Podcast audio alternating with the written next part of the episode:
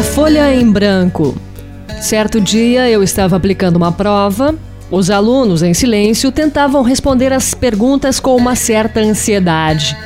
Faltavam uns 15 minutos para o encerramento e um aluno levantou o braço, dirigiu-se a mim e disse: Professora, pode me dar uma folha em branco? Levei a folha até a sua carteira e perguntei: Por que queria mais uma folha em branco? Ele respondeu: eu tentei responder as questões, rabisquei tudo, fiz uma confusão danada e queria começar outra vez. Apesar do pouco tempo que faltava, confiei no rapaz. Dei-lhe a folha em branco e fiquei torcendo por ele. Aquela sua atitude causou-me simpatia.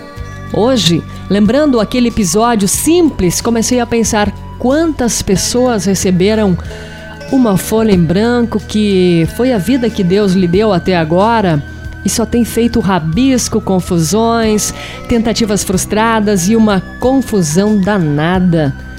Acho que agora seria um bom momento para se pedir a Deus uma folha em branco, uma nova oportunidade para ser feliz. Assim como tirar uma boa nota depende exclusivamente da atenção e do esforço do aluno, uma vida boa também depende da atenção que dermos aos ensinamentos do professor, o nosso Deus. Não importa qual seja a sua idade, condição financeira, religião. Levante o braço, peça uma folha em branco, passe a sua vida limpo. Não se preocupe em tirar 10 sem o melhor, ser o melhor. Preocupe-se apenas em ter a simpatia do Mestre. Ele está mais interessado em quem pede ajuda, portanto, só depende de você.